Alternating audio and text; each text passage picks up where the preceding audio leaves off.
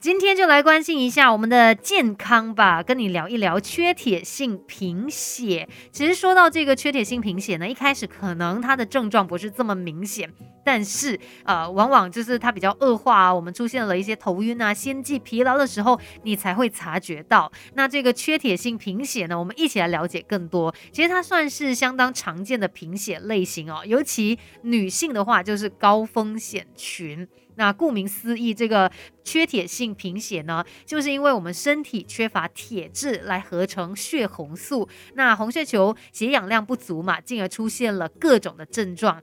那这个呃造成缺铁性贫血的原因呢，还可以分为其中几个的。包括像是饮食当中，可能我们就缺乏铁质了。其实像肉类啊、鸡蛋哦，都是铁质重要的来源嘛。所以如果是素食者的话，诶，因为少摄取到这一类食物，就很容易会出现这个缺铁性贫血。那再来呢，还有就是可能我们的身体铁质吸收不良。像食物当中的铁质哦，是会被小肠所吸收的。可是如果身体有一些状况啊，比如说也曾经进行过手术切除掉小肠的话，这些病人他们就会因为吸收功能差，导致说身体没有办法去吸收到这个铁质，就缺乏铁质嘛，然后就造成贫血这样的一个情况。那另外呢，还有失血的话，也会导致缺铁性贫血的。等一下呢，继续跟你聊更多更好的自己，未来可期。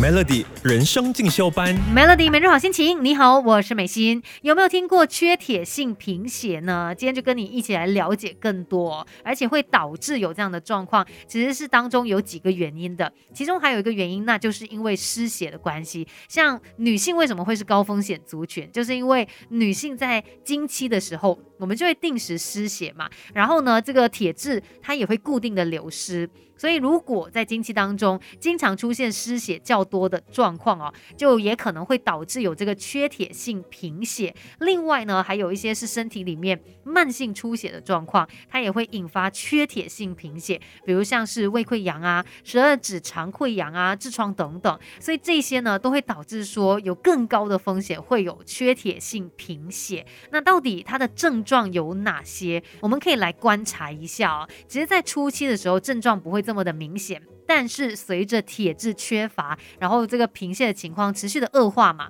那一般上呢就会有以下的一些症状，比如说你会觉得疲倦啊，体力差，然后气色总是不太好的，就是脸色苍白，因为我们说贫血嘛，然后你会感觉到头晕啊，会心悸，容易抽筋，然后偶尔也会觉得呼吸急促的，甚至手脚也会比较冰冷，然后晚上也会有失眠的情况，然后指甲呢就会变脆。另外呢，也有一种异常的食欲哦，就是你可能会突然间喜欢去嚼冰块，这些都是因为你有缺铁性贫血。那等一下呢，再继续跟你聊一聊哦，这个缺铁性贫血，我们要怎么样才可以改善它？Melody。Melody 人生进修班，不学不知道，原来自己可以更好。继续人生进修班，你好，我是美心。那今天聊到这个缺铁性贫血症嘛，刚才有提到其中一个症状要注意的就是，哎，可能你会突然间很爱。嚼冰就喜欢吃一些冰品等等，那为什么缺铁性贫血症的患者会有这样的一个倾向呢？其实主要就是因为他们的身体哦没有办法制造充足的血红素来携带氧气，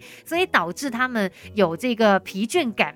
那如果是去嚼冰块的话，就能够让他们获得某种心灵的继位，甚至有提神的效果。所以如果你发现自己最近有这样一个情况，可能也要去做一些检查啦，看一下自己是不是需要呃多加的来补充铁质。那说到这个缺铁性贫血哦，在饮食上面要怎么样来拿捏，来改善自己的状况呢？当然可以多吃一些含铁的食物。那铁质的动物性来源就包括有红肉啊、瘦肉啊、肝脏。等等哦，这些铁质被称为是血红素铁，它含有较多的运铁蛋白，在吸收率上面呢，是比起植物性来源所提供的非红血素铁来的更高。那再来呢，也要适当的补充维生素 C，例如像是瓜子啊、黑芝麻、坚果、草莓等等，这些可以促进铁质的吸收。尤其如果你是吃素的朋友，可以多加摄取这些有丰富维生素 C 的食物。